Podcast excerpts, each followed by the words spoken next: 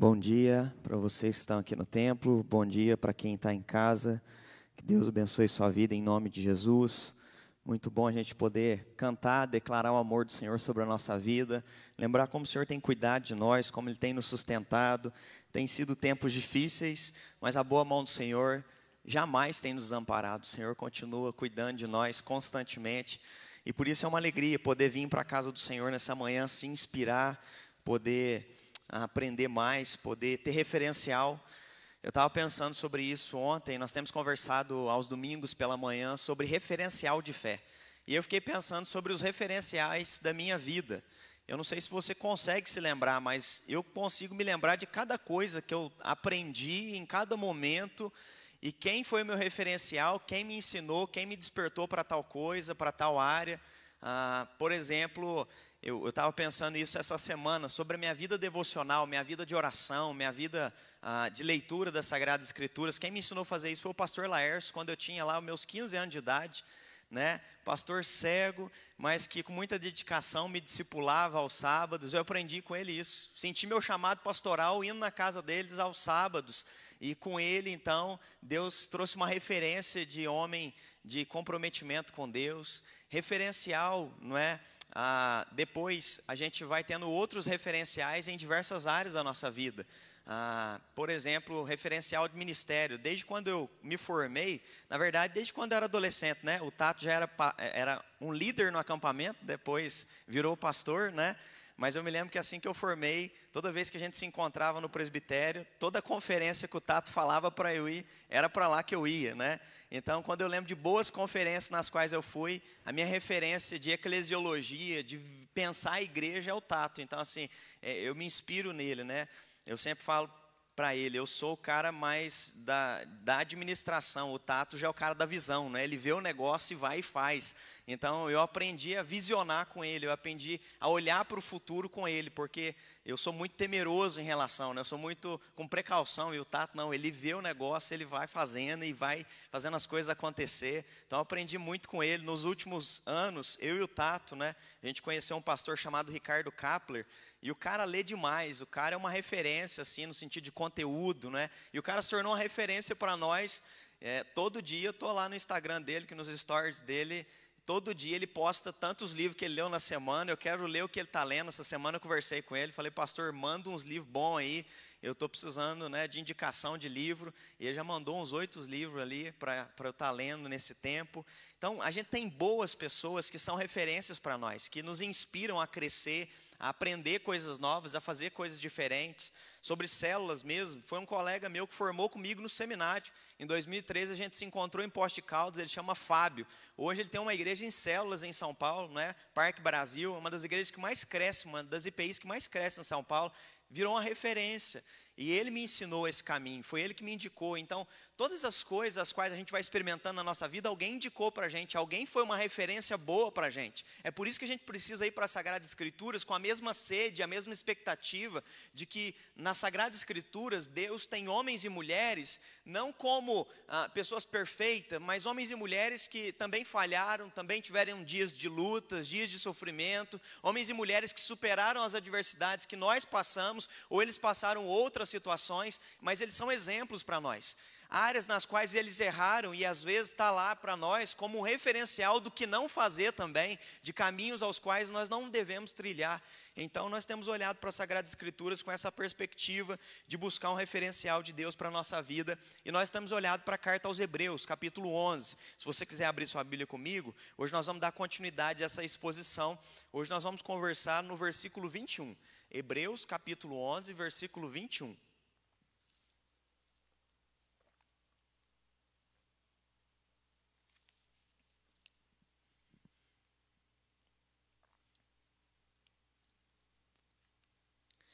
Gente já conversou até o versículo 21. Hebreus 11 vem destacando alguns heróis e algumas heroínas, né? algumas referências. Destacou Abel, destacou Enoque, destacou Noé, Abraão, Sara. Conversamos sobre Isaac semana passada e hoje nós vamos conversar então Hebreus 11, 21 sobre a vida de Jacó. Pela fé, Jacó, quando estava para morrer, abençoou a cada um dos filhos de José e apoiado sobre a extremidade do seu bordão, ele adorou. Amém. Só fala sobre isso, sobre Jacó, não é? Ah, sobre, pela fé, quando ele estava para morrer, quais as ações ele teve. Ele abençoou os filhos de José e também adorou quando estava próximo de partir para junto do nosso Deus. Quando você pensa na vida de Jacó, qual o exemplo de fé que vem na sua cabeça? Seja sincero, não é? Seja sincero. Então, assim, lembre-se de Jacó e o que é que você pensa quando vem à mente, não é? Quando vem o nome Jacó? Ladrão, não é? Fala a verdade. Você pensa em Jacó, é um mentiroso, é um enganador. Então, quando vem à nossa mente Jacó, ah, é claro também que tem um Jacó e depois tem Israel, tem uma mudança de vida. Mas, na maioria das vezes, o que a gente percebe é que a vida de Jacó, quando eu olho para a vida dele, nós conversamos sobre isso no mês passado aqui na, na nossa igreja, nos cultos, foi sobre a graça. Eu acho que ah, o que marca a fé de Jacó é uma fé que confia na graça de Deus, sabendo que ele não merece nada. E sabendo que desde o início, tanto falho que ele foi, e como ele errou, desde o início, desde a sua juventude, como ele foi usurpador, desde quando nasce, né? Vai dizer a Bíblia que quando nasce ele já está agarrado no calcanhar de Esaú.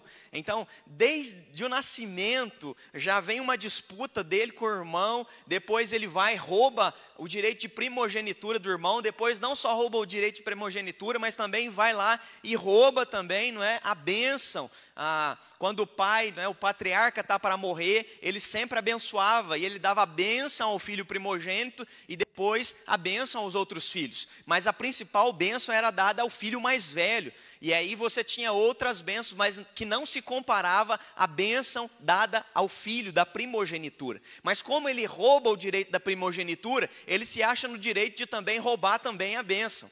Como ele usurpa, negociando e barganhando com Esaú o direito da primogenitura em troca de uma sopa, agora também ele se acha no direito de levar uma comida para o pai e de ludibriar o pai, porque ele tem o direito da primogenitura. Então a bênção não deve mais ir para Esaú, a bênção deve ir para ele.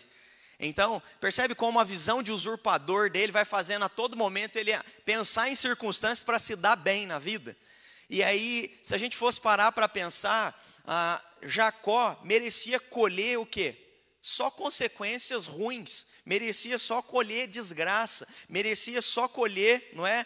Tudo de ruim diante de tudo aquilo que ele plantou. E se a gente for pensar o contexto de ah, disputa familiar que acontece entre esses quatro membros dessa família, Isaac, não é?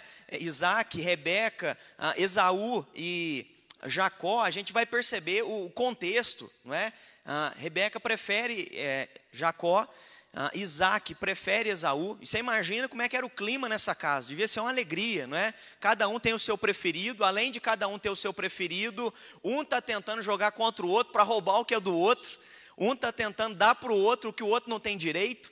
Então a disputa dentro dessa casa chegou a tamanho clímax que a Rebeca percebe que a situação está tão desgastante que ela fala para Isaú ir embora, porque é, fala para Jacó ir embora, porque Isaú vai matar, vai tirar a vida dele. Tamanho chegou a situação ah, de clima ali, aonde infelizmente cada um começa a se afastar do outro, cada um começa a odiar o outro, cada um começa a brigar e se virar contra o outro. E diante de todo esse cenário, o futuro de Jacó, ao invés de ser marcado pela desgraça, porque até aqui então é história de desgraça, é só história sem graça, é só uma história marcada por pecado, não é por roubar, por baganhar. Mas depois disso, depois que ele sai da casa ah, do pai e da mãe, o que a gente vai perceber na vida dele é a manifestação de graça. Ele sai e ele começa a experimentar a manifestação de graça. E a graça é justamente receber o que a gente não merece. E desde que ele sai da casa do pai e da mãe, ele vai, não é, até a casa do irmão da mãe, Labão, ali ele vai ah, se casar com duas esposas, ali ele vai se enriquecer, ali ele passa a ter os seus bens. Aquele que era um menino mimado, que só ficava dentro de casa porque o trabalhador era Esaú.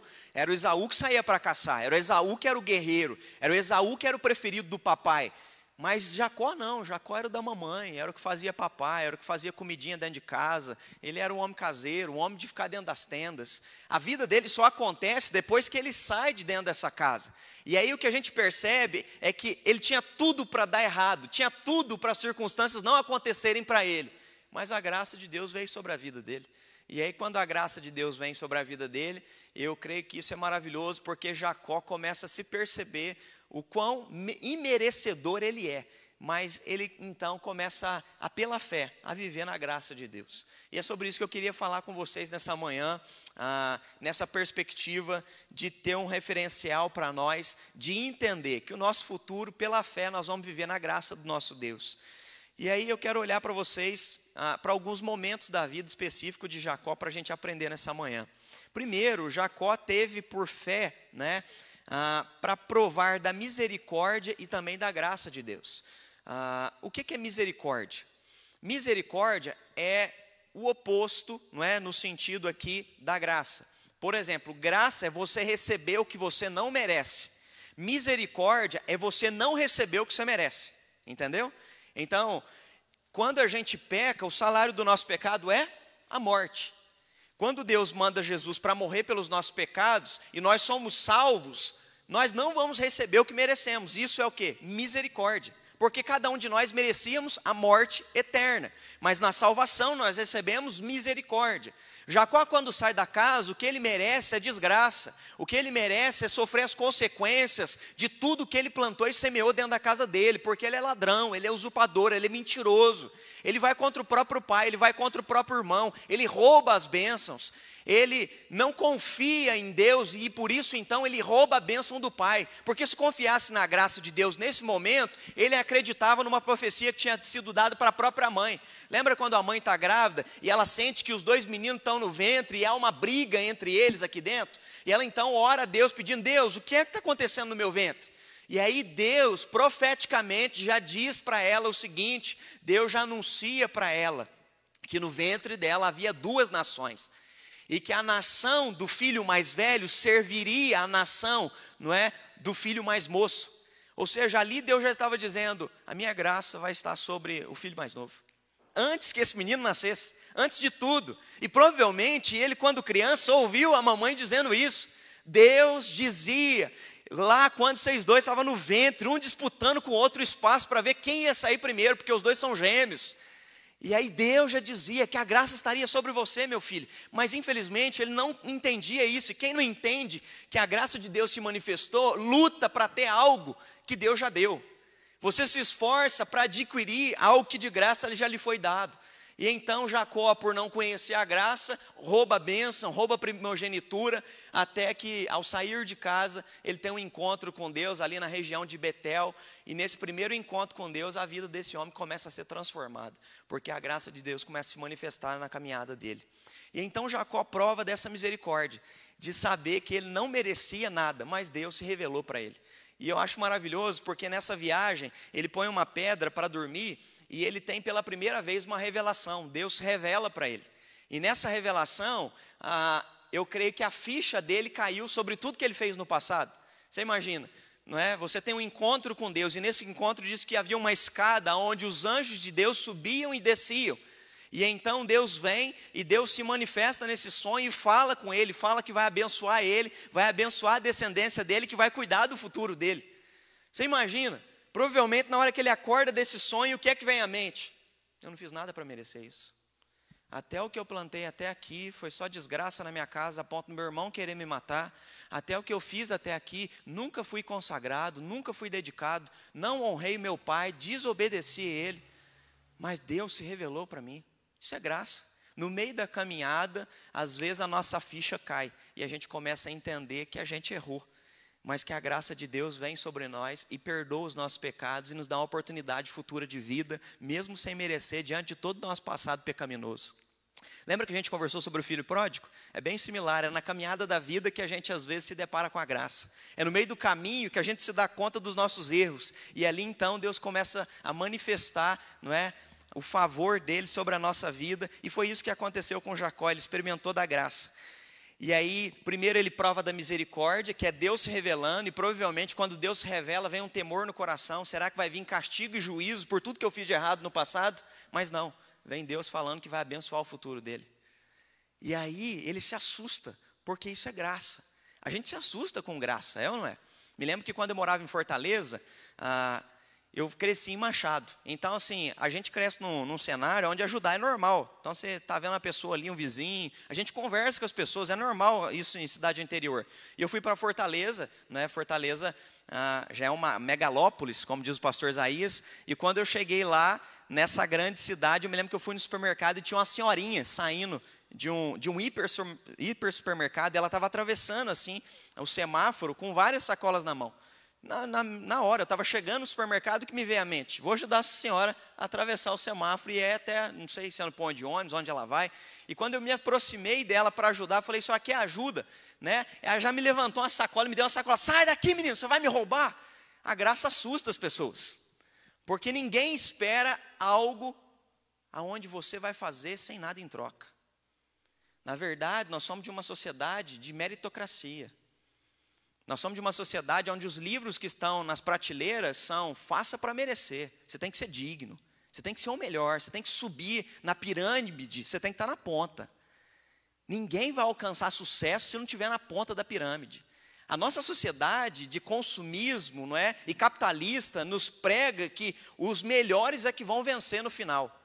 E se a gente olhar para Jacó, ele não é o melhor. Ele não é o trabalhador. Ele é o preguiçoso. Ele é o que fica dentro de casa. E a graça de Deus vem sobre a vida dele e transforma totalmente o futuro dele, porque a graça superabundou aonde havia muito pecado.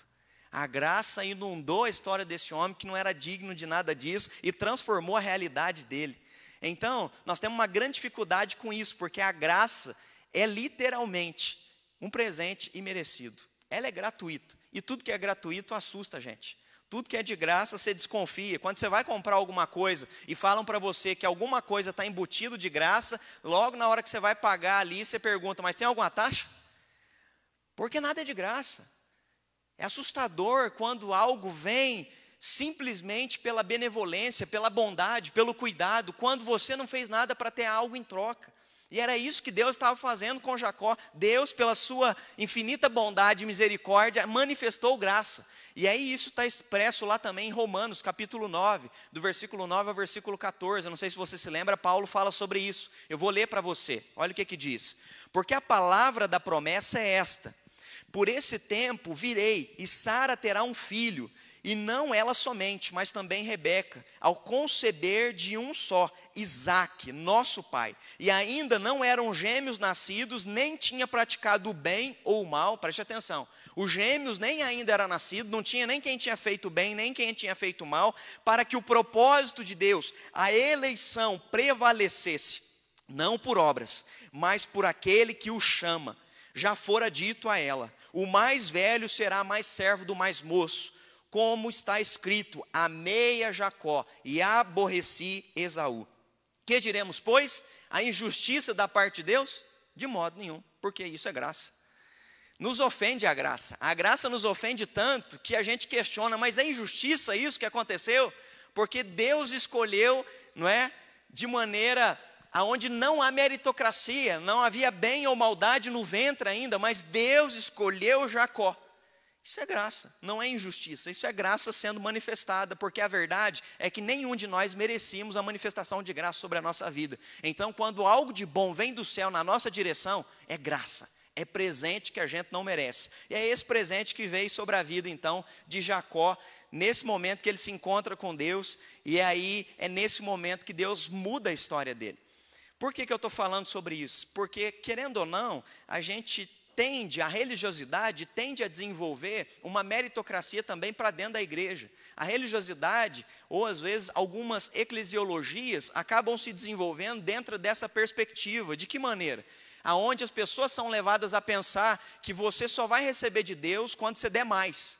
Você só vai receber de Deus quando você orar muito mais. Você só vai receber sua salvação se você pagar. Lembra que aconteceu isso na igreja? Né? Chegou um momento na história da igreja onde você tinha que pagar as indulgências, você tinha que pagar o passo para o céu.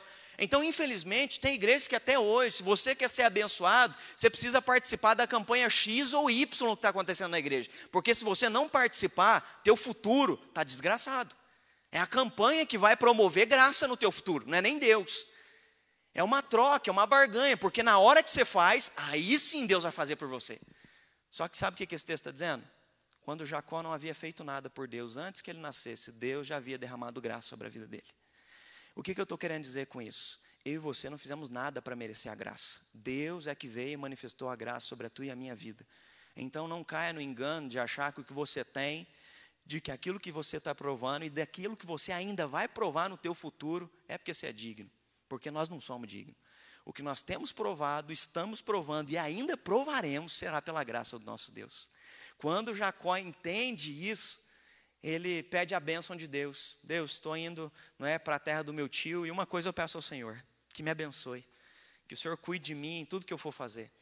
Ali a ficha dele cai, porque até então, aqui, tudo que ele estava tentando era fazer com as próprias mãos para ser bem sucedido. Mas na hora que ele se depara com Deus no sonho da escada, ele se dá conta de uma coisa: esse Deus sempre teve em meu favor e eu não me lembrei disso, porque minha mãe já havia profetizado e já havia dito para mim, lá no meu nascimento, que Deus já tinha falado isso para ela. Mas eu não confiei nisso. Agora, Deus, eu entendi a tua graça.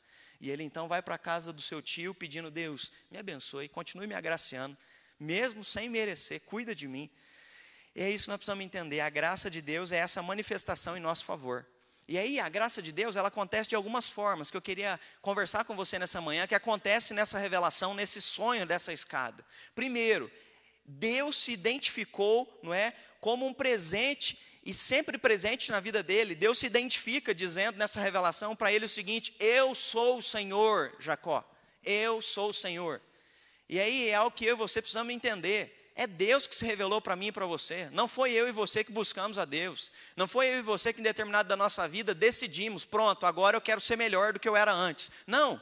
Quando você se tornou melhor do que era antes, foi porque Deus se revelou para você, foi porque Deus se revelou para mim. E quando Deus se revela para nós, Ele redireciona a nossa história. É isso que Ele está fazendo. Eu sou o Senhor, Jacó.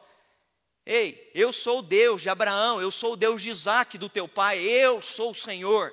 E aí, quando ele se depara com essa revelação, isso é a graça. A, a graça é Deus revelando para nós. Não somos nós tentando descobrir coisas sobre Deus. Não, é Ele que vem em nosso favor. Sempre foi assim na história do povo de Deus. É Ele que se revela para Abraão, é Ele que se revela para Isaac, é Ele que se revela para Jacó, é Ele que se revela para Moisés. Não foi Moisés que foi no deserto orar na sarça ardente ali, fez 40 dias de jejum e oração, e depois de 40 dias de jejum e oração, porque ele é muito bom orando e buscando, Deus se revela? Não, ao contrário sem perspectiva nenhuma, andando no deserto, a sarça queima, ele vê algo diferente e uma voz chama: Moisés. Isso é graça, é Deus sempre vindo na tua e na minha direção. E isso nos assusta, porque a gente acha que somos nós que estamos indo na direção dele, mas é ele que veio na nossa direção através de Jesus Cristo. É ele que vem na nossa direção através do Espírito Santo de Deus. É ele que vem na nossa direção, não é? Porque ele trabalha em favor daqueles que esperam por ele. É Ele que vem na nossa direção. Segundo, Deus mostrou soberania, dizendo: Eu sou o Deus do teu avô, eu sou o Deus do teu pai, eu sou o teu Deus. Eu tenho controle sobre o passado, sobre o presente, sobre o futuro. Deus mostrou também que controlava o futuro, dizendo o seguinte: a tua descendência será como o pó da terra. Olha a graça. Filho, foi eu que me revelei para o teu avô, foi eu que cuidei do teu pai, e fui eu que abençoei e respondi a oração dele, que por 20 anos você, é, os seus pais não conseguiam ter filhos. Fui eu que respondi, e de maneira graciosa, é por isso que você existe, filhão. E mais do que isso, assim como eu abençoei teu avô e teu pai, eu vou abençoar a tua descendência. Isso é a graça. Deus cuidou de nós no passado, cuida de nós no presente, vai cuidar das nossas descendências que ainda virão, não porque a gente é digno, mas porque a graça do Senhor veio sobre nós. É isso que Ele está ensinando aqui. Deus revelou também os propósitos. Em ti na tua família e na tua descendência serão abençoadas todas as famílias da terra. Ou seja, a graça vem e ela dá propósito para um sujeito que sai só fugindo de casa, porque está pensando em não morrer pelo irmão. Mas agora, no meio da caminhada, ele ganha propósito. A minha família vai ser uma bênção. E essa minha família vai abençoar todas as outras famílias da terra. E por um quinto detalhe dessa graça, Deus revela como um Deus protetor, dizendo sobre o futuro dele o seguinte: Eis que eu estou contigo e te guardarei por onde quer que fores, e farei voltar a esta terra, porque não te desampararei, até cumprir eu aquilo que hei de, referido a você. Olha, Deus diz: eu estive com vocês no passado, eu estou com você no presente, e no teu futuro você pode ir. E Deus diz mais para ele ainda: Jacó, você vai para a terra de Labão e você vai voltar, porque eu vou te trazer de volta e essa terra vai ser tua. É a graça. A graça está mostrando para a gente o que aconteceu no passado, os nossos pecados foram perdoados, mesmo sem merecer. A graça nos dá a oportunidade do presente, a graça nos mostra, não é, que a bondade de Deus vai estar lá. Quando a gente nem sabe o que vai acontecer, a bondade de Deus já está lá no nosso futuro. Isso é a graça. Segundo, viver pela graça, ah, nessa perspectiva de fé que Abraão começa a desenvolver com Deus, é entender o pacto da graça. Às vezes a gente não conversa sobre isso. O que é o pacto da graça? O pacto da graça, ele não é bilateral. Já viu quando a gente ouve no jornal falando sobre acordos bilaterais? Então, o que é acordo bilateral? De duas partes. Então, você tem duas nações fazendo acordos.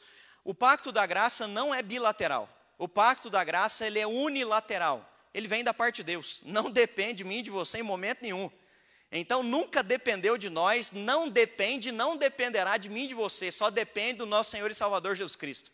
O pacto da graça é Deus me amando, Deus te amando. Ele vem totalmente, exclusivamente da vontade de Deus, só vem do lado dele.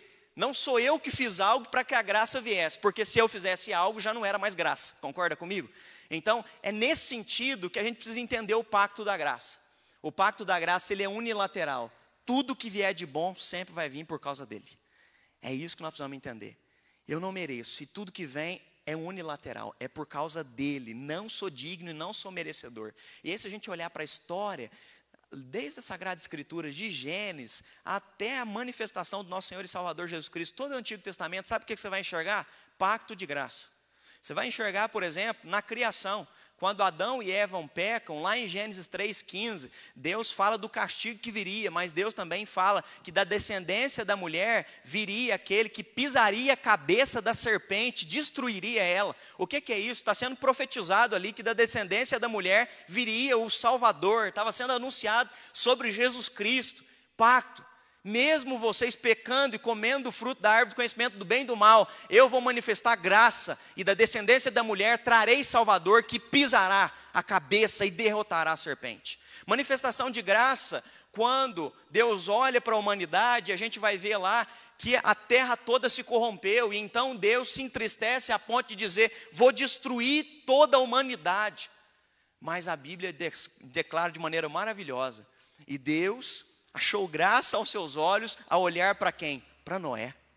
A graça se manifestou e então Deus olhou e disse: Vou salvar esse casal e esses três meninos aqui, com as esposas deles. E a graça se manifestou e a história recomeçou, porque a graça superabundou na vida de um casal e de os três filhos dele.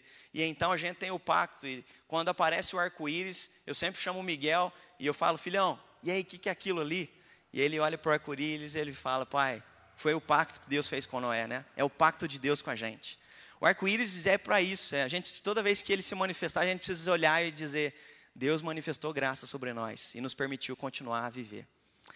A graça se manifesta com o pacto dado a Abraão. Gênesis 12: sai da tua terra, da tua parentela, e vai para uma terra que eu te abençoarei e te mostrarei, e darei uma descendência para ti, e dessa descendência, não é?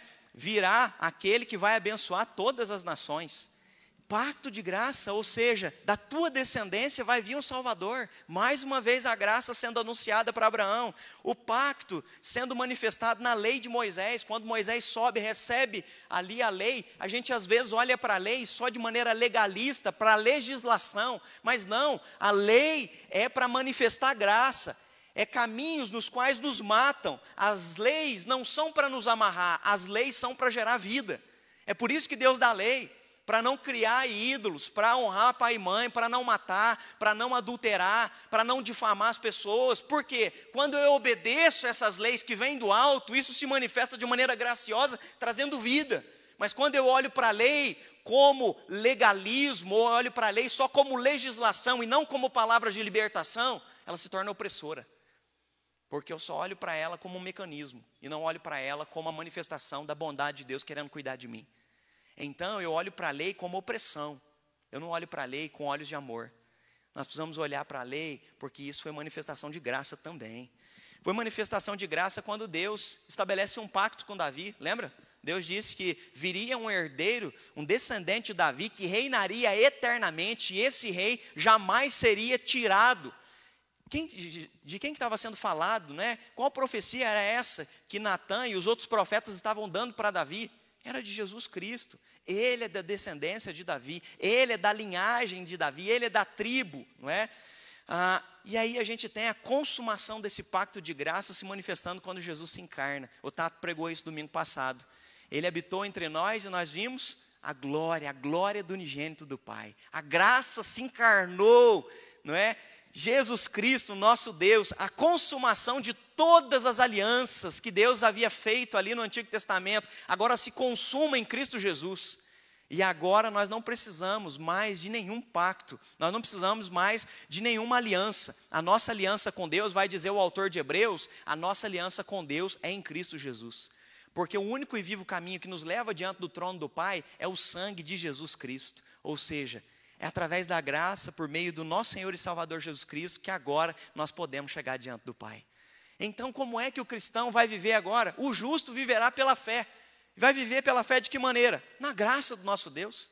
É pela fé na graça do nosso Deus que nós vamos seguindo a nossa vida, mesmo em tempos tão difíceis, tão doídos. É nessa perspectiva que nós vamos seguindo. E aí, três detalhes desse pacto da graça que eu queria falar com vocês. Eu dei uma breve introdução: passado, presente e futuro. No passado, eu não sei como você lida com as coisas do seu passado, mas eu me lembro que na, na minha infância, uh, eu tinha um peso sobre as coisas do meu passado que era um negócio gigante. O Renato vai lembrar disso, o pastor Orlando todo domingo pregava salvação, né, Renato? E todo domingo o pastor Orlando pregava ou céu ou inferno. Então, assim, ou você entrega a vida para Jesus, ou você vai para o inferno. E eu me lembro que quando criança, eu saía do culto desesperado, porque eu ficava pensando nos meus pecados que eu tinha cometido naquela semana, se eu ia para o céu, se eu ia para o inferno. Era um negócio assustador. Quem não sabe lidar e não entendeu a graça ainda, sofre por causa do passado. Você fica morrendo de medo de Jesus voltar, você fica morrendo de medo de morrer, morrendo de medo de morrer, não é? Ah, por quê? Você fica preocupado, você acha que depende de você o teu futuro. Até que um dia eu sentei com o pastor Laércio, e aí falei, pastor, eu fico angustiado com o meu passado. E aí o pastor Laércio falou, filho, aonde a graça de Deus superabundou, o pecado foi lavado e foi apagado. Não depende de você. Você está arrependido? Você confessou o pecado? Jesus Cristo te perdoou. Quando você experimenta essa graça, gente, nunca mais, graças a Deus. Minha mãe fala que eu acordava de madrugada tendo pesadelo. Depois que eu experimentei essa graça, acabou. Não tem mais que ter medo do passado. Por que, que eu não tenho medo do passado? Porque eu sou bom? Me tornei bom e digno? Não. Porque eu entendi que Jesus morreu pelo preço dos meus pecados. E aí, como ele morreu pelo preço dos meus pecados, eu olho para o meu passado e me envergonho dele todos os dias. Mas eu tenho paz com Deus agora. A vergonha não domina mais a minha vida. Eu olho para a vergonha e agora a graça de Deus trouxe paz, que é o que nós vamos ver em Romanos capítulo 5. Agora nós temos paz com Deus, porque onde a graça se manifestou, a vergonha vai embora. E agora então a graça vem e nos faz ter paz com Deus e continuar nossa vida tranquilo. Não porque a gente se tornou digno, mas porque a graça trouxe paz. A paz de saber que os nossos pecados foram perdoados por causa dele, totalmente dele. Então que você entenda a graça, ela já se manifestou não só no presente, mas no teu passado. Os teus pecados estão perdoados em Cristo Jesus. Segundo, ah, é preciso provar dessa graça no presente. E aí, como provar dessa graça no presente, pastor? Por quê? A gente teve o passado perdoado, mas continuamos sendo pecador. Eu e você continuamos sendo tentados, eu e você continuamos passando por sofrimento, eu e você continuamos nos dilemas da vida. A graça alcançou o nosso passado, mas o que é que ela faz com o nosso presente? E aí é maravilhoso, porque se você for para a Sagrada Escritura, você vai perceber uma coisa: a graça se manifesta no presente também. A Bíblia vai dizer que toda vez agora que você, crente em Cristo Jesus, for tentado, o apóstolo Paulo vai dizer que junto com a tentação, Deus vos providenciará escape a graça de poder escapar. Você não é mais escravo do pecado. Você pode ser tentado, você pode ter paixões carnais, você pode ter vontades e desejos emocionais que não fazem bem para você, pensamentos ilícitos e por aí vai, mas você só faz se você quiser. Sabe por quê? Porque a graça de Deus te libertou da escravidão do pecado. Então, toda vez que eu e você estamos no presente, diante de uma situação peco ou no peco, junto com a tentação, Deus vai mandar o escape, a oportunidade de você fugir do pecado. Sabe o que é isso? Graça. Deus te dá a graça agora de se manter em santidade. Ele limpou o teu passado e agora no presente Ele te dá a oportunidade de manter o seu presente na santidade. Porque você é bom? Não. Porque a graça, o escape foi colocado para nós, eu tenho a opção de fugir do pecado. Porque antes, sem a graça, eu só pecava. Pecar era algo que fazia naturalmente, normalmente. Por quê? Porque alguém que é escravo do pecado só sabe pecar. Mas alguém que foi alcançado pela graça, quebrou as correntes do passado e agora eu tenho a opção de fugir do, pe do pecado no presente, eu posso viver em santidade. Então experimente a graça de Deus no seu presente também, entenda isso. Entenda que a graça de Deus está presente na tua e na minha vida, diante dos nossos sofrimentos. Nós conversamos isso no domingo aqui, olhando para 2 Coríntios capítulo 12. Não é? Quando Paulo ora clamando que Deus tire o espinho da carne, e para o sofrimento que Deus diz, a minha graça te basta. Então, se é sofrimento que você está passando no presente, que a graça de Deus possa bastar para você em nome de Jesus. Que a graça de Deus possa ser suficiente para a tua dor. Que a graça de Deus possa te colocar de pé e te fazer suportar a dor, mesmo se a dor não for embora. Porque às vezes algumas coisas na nossa vida vão continuar lá doendo. O espinho vai continuar lá, mas a graça do Senhor vai ser suficiente para a gente continuar a nossa caminhada em nome de Jesus. A graça de Deus vai nos fazer é, nos reencontrarmos existencialmente. Há momentos em que todos nós vamos passar por crise de identidade. Crise de identidade pode ser na adolescência. O Tato esses dias estava falando, estava me lembrando, né? Quando eu cheguei aqui, o Tato falou: Olha, eu lembro que eu cheguei aqui, eu acho que eu estava com 27 ou 28 anos. O Tato falou: Calma, vai chegar aos 30 e você vai passar pela crise existencial de identidade dos 30, né? O Tato até está lendo um livro agora, ele sempre tem postado na supervisão que ele tem falado sobre a crise de identidade dos 40. Então, há vários momentos da nossa vida, não só um adolescente, mas até na fase adulta, nós sempre vamos ter momentos de crise, de perceber que nós estamos envelhecendo, de perceber que a nossa vida está indo, de perceber, às vezes, que nós temos mais passado do que futuro. E aí, quando a gente se dá nesses momentos da nossa vida, que a gente percebe que a nossa existência está caminhando, há momentos de crise existencial e de identidade. Mas como é maravilhoso perceber uma coisa: assim como Deus foi em direção a Jacó, é o mesmo Deus que agora em Cristo Jesus vai até Pedro, que está numa crise existencial no barquinho, pensando em não mais ser discípulo, porque ele se acha imerecedor, é o mesmo Deus que vai até Pedro e diz para ele: Apacenta as minhas ovelhas, filho. Lembra da tua identidade? Eu te chamei lá em Lucas capítulo 5, lembra, filhão? Lembra quando você estava numa pesca ruim? Foi eu que te chamei naquele dia e eu disse para você que você não mais seria pescador de homens, de peixes, mas você seria pescador de almas. Você lembra naquele dia? A identidade volta, ele se reencontra na caminhada e continua como discípulo de Jesus. Se você tiver uma crise existencial, seja na adolescência, seja aos 30, seja aos 40, não importa qual crise, seja dos 50 ou dos 60, eu não sei se tem livro para isso também, mas deve ter, né? Mas se tiver nela, que você encontre a graça de Deus nessa fase da tua vida em nome de Jesus e que a graça de Deus te coloque de novo nos teus caminhos, nos caminhos do Senhor e que você possa se reencontrar e fazer nessa fase de vida que você está aquilo que Deus espera que você faça em nome de Jesus. Nós precisamos desfrutar dessa graça no futuro. E é isso daqui eu achei fantástico, né? No livro de John Piper, ele fala que nós precisamos lutar contra a incredulidade. É o título do livro dele. E aí ele fala que, infelizmente, uma das coisas que vai nos fazer ah, brigar contra a graça, lutar contra a graça e não se atentar para a graça, John Piper vai dizer que a incredulidade e a ansiedade nos tira o foco da graça de Deus no futuro também. Porque o que é a ansiedade? Ansiedade nada mais é do que a falta de confiança de que Deus vai cuidar do teu futuro, como Ele cuidou do passado, está cuidando do presente e vai cuidar no futuro. Ontem eu fui buscar o Miguel e o Machado, Miguel ele é igualzinho eu, ele é um super ansioso. E o Miguel, ele dorme com o Woody, né? Nós temos um bonequinho Woody, né? E ele dorme com o Woody todas as noites. Ele foi passar o final de semana em Machado, e ele levou o Woody, e o Woody ficou lá. E ontem ele voltou sem o Woody. E eu me lembro que no meio do caminho, a ficha dele caiu, como a do filho pródigo, que o Woody não estava do lado dele. Gente, ele veio chorando de Machado até aqui. Pai, mas o Woody, quem vai dormir com o Woody? Chorando, preocupado com o Woody, né? Vem angustiado, como é que ele ia dormir à noite sem o Woody? E o olho lacrimejando, chorando, angustiado. E eu lembrei ele, falei, filhão, com quem o Woody ficou? E ele falou, papai, ficou com o vovô Dedê. Vovô Dedê é o pai da Eveline.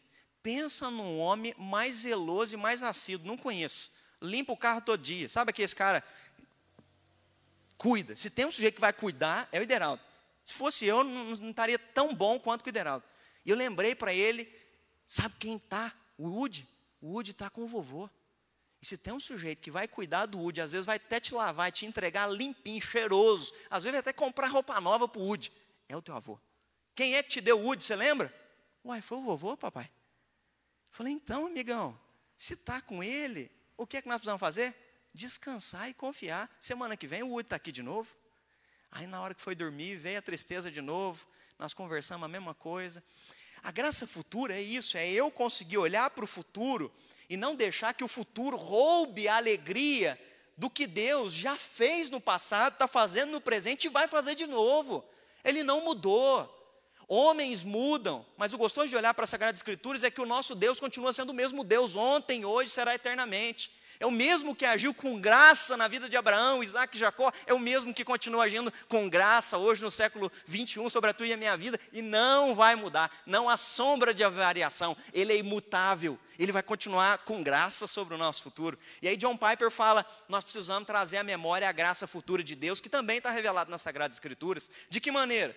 Quando eu estou ansioso, quando eu me sinto muito fraco, não é? Ah, para o meu trabalho, eu tenho incredulidade diante do que eu estou passando. Olha o que, que ele vai dizer. Eu me lembro de 2 Coríntios 12, 9, que foi o que nós falamos aqui, não é? A minha graça te basta, porque o meu, per, meu poder vai se aperfeiçoar na tua fraqueza. Então, quando você se sentir fraco, só se lembra de uma coisa: minha graça está se manifestando aí, o meu poder está sendo aperfeiçoado nessa tua sensação de, de, de impotência. Sabe a sensação de impotência do futuro? Ela sempre vai existir, ela nunca vai desaparecer. E que bom que ela existe, porque você vai se lembrar de uma coisa: você depende de mim. É por isso que Deus é, permitiu que acontecesse isso com o apóstolo Paulo. Quando eu estou ansioso quanto às decisões que eu tenho que tomar em relação ao futuro, eu luto contra a incredulidade confiando na promessa de Deus. Salmo 32, versículo 8: Instruir-te-ei e te ensinarei o caminho que deves seguir, e sob as minhas vistas eu te darei um conselho. Então está preocupado sobre o que vai decidir? Deus vai te instruir vai te mostrar como é que tem que ser, Ele vai te orientar. Quando eu estou ansioso quanto a encarar os adversários da minha vida, o que é que eu faço? Luto contra a incredulidade. Romanos 8,31. Se Deus é por nós, quem será contra nós? Quando eu estou ansioso quanto ao bem-estar da minha vida e das pessoas que eu amo, será que vai ter segurança? Será que vai ter emprego? Será que vai ter saúde? Eu luto contra a incredulidade, me lembrando de uma coisa, não é? O vosso Pai que estás nos céus dará as boas coisas que vocês pedirem a Ele. Quando eu estou ansioso quanto a estar envelhecendo, olha, preste atenção nisso, achei maravilhoso. Quando eu estou ansioso quanto a estar envelhecendo, eu luto contra a incredulidade, confiando na promessa de Isaías 46, versículo 4. Até na sua velhice eu serei o mesmo, ainda que os seus cabelos possam esbranquiçar, eu vou te carregar, já o tenho feito, eu levarei você, e eu te carregarei, e eu te salvarei. Olha que maravilhoso. Não importa a fase de vida que você esteja, não importa o que você esteja passando, a Bíblia sempre vai te lembrar de uma graça futura, que Deus está lá no teu futuro. Seja na adolescência, seja na fase adulta, seja se casando, seja mudando de emprego, sendo assumindo um novo desafio econômico, profissional depois dessa pandemia, a gente não sabe o que vai acontecer. Seja na velhice, tem pessoas que chegam na velhice diante dessa pandemia, o que é que vem naturalmente? Vem um medo. Medo do quê? Porque, infelizmente, essa pandemia tem atacado a quem? Aos mais velhos, aos que têm comorbidade, problema de saúde. E aí a gente precisa olhar para as Sagradas Escrituras e olhar para o futuro e nos lembrarmos de uma graça futura, de um Deus que está cuidando de nós, até mesmo na nossa velhice. Terceiro, ele recebe a graça de Deus e reage buscando honrar aquilo que ele recebeu sem merecer. Como é que você reage à graça? Aí aqui que é algo que eu quero que você se atente. A graça veio, se manifestou, ela unilateral, Deus te deu, favor imerecido. Só que quando a graça se manifesta, toda ação existe uma reação. A ação de Deus foi te dar. E diante do presente merecido, qual a tua resposta diante dessa graça? Porque às vezes você pode estar dando a resposta errada. A gente pode estar dando a resposta, não é, contrária. E nós precisamos dar a resposta a qual a graça vem e ela deve provocar, que é uma graça preciosa, não é? O Tiago está especialista nisso, né? É uma graça preciosa, não é uma graça barata. O que é a graça barata? É quando Deus vem me dar o presente da salvação e eu então digo o seguinte: ah, agora que eu sou salvo, não é? Ah, como diz o apóstolo Paulo em Romanos 6, versículo 1 de 1 a 4, ele diz: Que diremos, pois? Permaneceremos no pecado para que a graça abunde? Ou seja, se havia muito pecado no passado e a graça veio e superabundou onde havia pecado, vou continuar pecando mais, porque quanto mais eu pecar, mais graça vai vir. Tem gente que pensa isso. Isso é uma teologia barata. É uma teologia que desmerece o sacrifício de Jesus Cristo na cruz do Calvário. E aí o apóstolo Paulo continua no versículo 2 de Romanos, ele diz: De modo nenhum, queridos, nós que estamos mortos para o pecado, como viveremos ainda no pecado? Ou seja, se você foi alcançado pela graça e Deus veio e te presenteou com uma oportunidade de recomeçar, de mudar tudo que até então no teu passado era roubo, desgraça, barcanha, marcado só por uma situação familiar de desgraça, Deus está te dando um presente ter um futuro novo, você vai voltar a ser Jacó. E aí a outra viagem que Jacó faz e se encontra com Deus é maravilhosa. É aonde diz a Bíblia que os dois então travam uma luta ali, não é? E nessa luta o que Jacó pede é que é, antes, não é, que aquele momento acabasse, que Deus não saísse da presença dele sem mudar o nome, sem mudar a história dele, sem abençoar a vida dele. Sabe o que, que Jacó está dizendo? Deus, muda a minha história. Eu entendi tanto a tua graça que eu não posso continuar sendo o Jacó que eu era. Eu preciso ser uma nova pessoa. Ou seja, eu quero te honrar. O Senhor me deu tudo que eu tenho. O Senhor me deu a bênção, o Senhor me deu, sabe, a primogenitura, o Senhor me deu a bênção de vir a me tornar uma grande nação, o Senhor me deu a bênção de me enriquecer, o Senhor me deu esposa, o Senhor me deu tudo que eu tenho. Eu não quero seguir adiante se a tua bênção não for comigo. Olha que lindo isso. Ele está dizendo, Deus, eu só quero te honrar daqui para frente. Eu não quero continuar sendo Jacó. E aí então Deus muda o nome dele, Deus dá o nome para ele de Israel. Ou seja, diante da graça, a gente tem a oportunidade de ser uma nova pessoa. Então, não continue na onde você estava, porque a graça vem para mudar quem nós somos. A graça não vem não é, de maneira barata. O preço da graça é alto. Ela é barato para mim e para você, no sentido que a gente não fez nada. Às vezes, a gente acha que algo que é gratuito é dado, então a gente desvaloriza. Esse é um pensamento humano. Só que não é barato. Ela foi paga por um alto preço, como vai descrever Pedro, não é? Foi pago pelo sangue do Cordeiro antes da fundação do mundo, ou seja, a coisa mais cara, a coisa mais preciosa. Filipenses, o apóstolo Paulo vai dizer que Jesus Cristo deixou a sua glória, se encarnou e habitou entre nós, e foi obediente, obediente até a morte cruz. Tudo isso é amor. É um Deus tão glorioso, abandonando a sua glória para vir nos amar, a ponto de sujeitar uma vida e uma existência humana limitada, terrena, de ter que comer, passar sede, de ter que ir no banheiro. Você imagina o que é isso para um Deus? Para um Deus que tem todo o poder e toda a glória, não precisa disso, mas Ele abandona a glória para vir, para se humilhar, para se condicionar, para nos amar, para sentir nossa dor, para se encontrar com pessoas não é, limitadas fisicamente, para ouvir pessoas em crise existencial, em crise de identidade. Ele vem para passar um tempo com doze homens, não é? que um vai falhar com ele, os outros também vão abandonar ele no momento da crucificação, mas ele investe, não é, ele investe ali aquela caminhada, aquela existência para transformar. A graça vem não só para perdoar os pecados, mas para gerar comprometimento naquele que experimentou a graça. Então, quem entendeu a graça de verdade, sabe como é que vai responder? Vai responder querendo dizer: Deus, eu não quero sair da tua presença e continuar sendo quem eu era. Eu quero que o Senhor me dê uma nova vida. É isso que Jacó diz no segundo encontro que ele tem com Deus.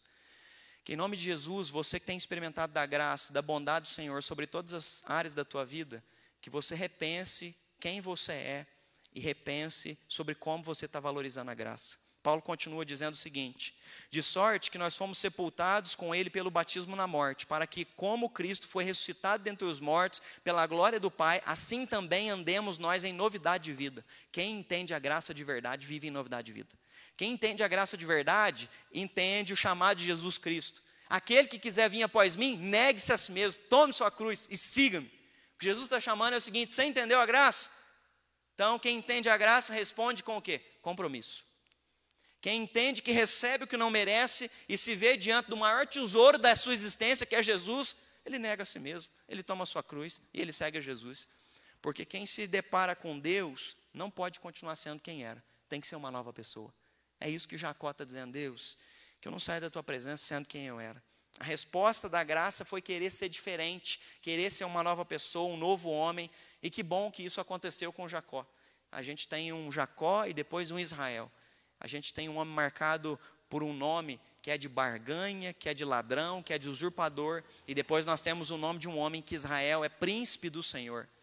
Ele é colocado como homem honrado.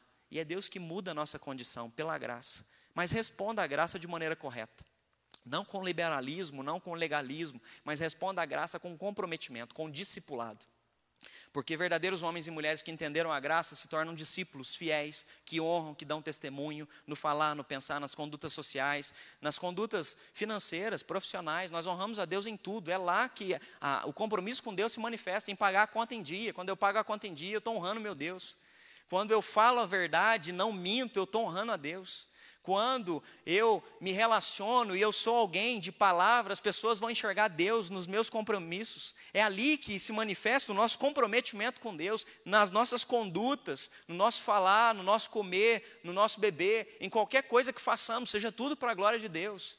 Nós não vamos nos comprometer com Deus só frequentando igreja e aceitando ministérios no culto. Não, isso é muito pouco, isso é um compromisso estético, de religiosidade. O compromisso que Ele quer conosco é que extrapola o tempo para a vida. Aonde quer que você vá agora, você não é mais Jacó, agora você é Israel. Ou seja, é esse o nosso chamado, é esse o propósito que a graça nos concede de ter uma nova perspectiva. A graça nos leva a viver em um espírito. Qual espírito é esse? Para encerrar, Hebreus 11, 21. Jacó, pela fé, se apoiou na sua bengala e ele adorou a Deus.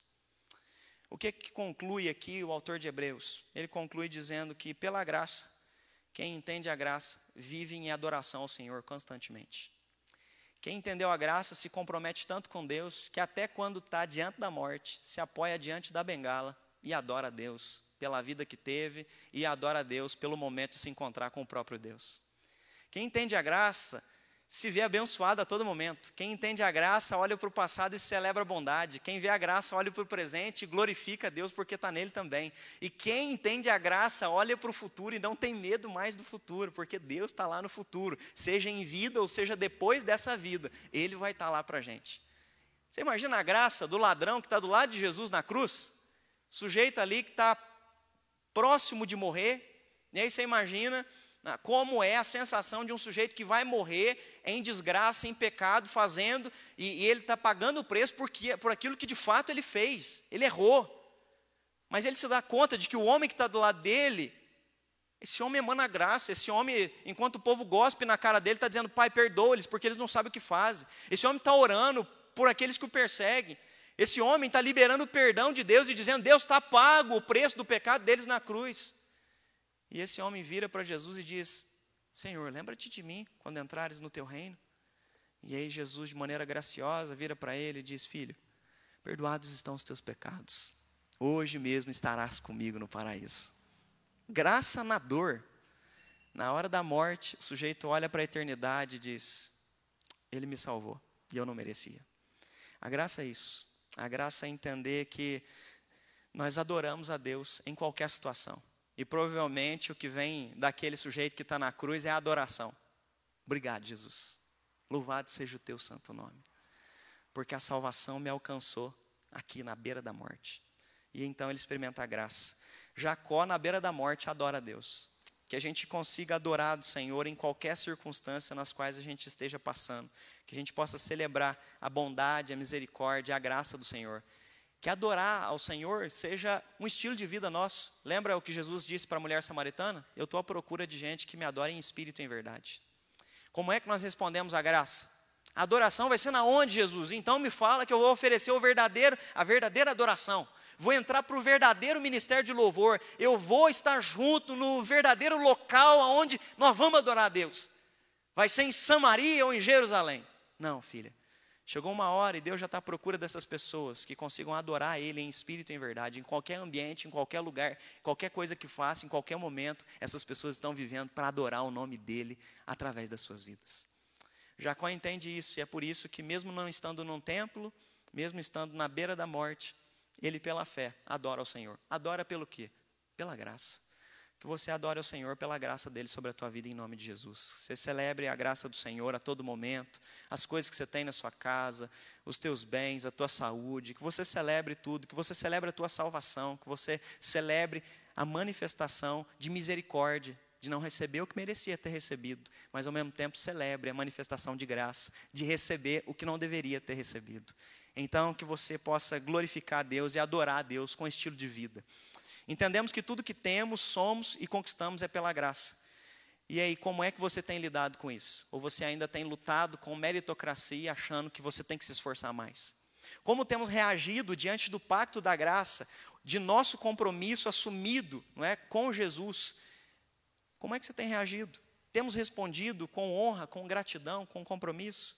Sendo tão agraciados por um Deus tão bondoso, tão misericordioso e tão gracioso, nós estamos nos esforçando para viver em espírito de adoração e em verdade. Feche os seus olhos e clame ao Senhor: Senhor, me faça enxergar a tua graça.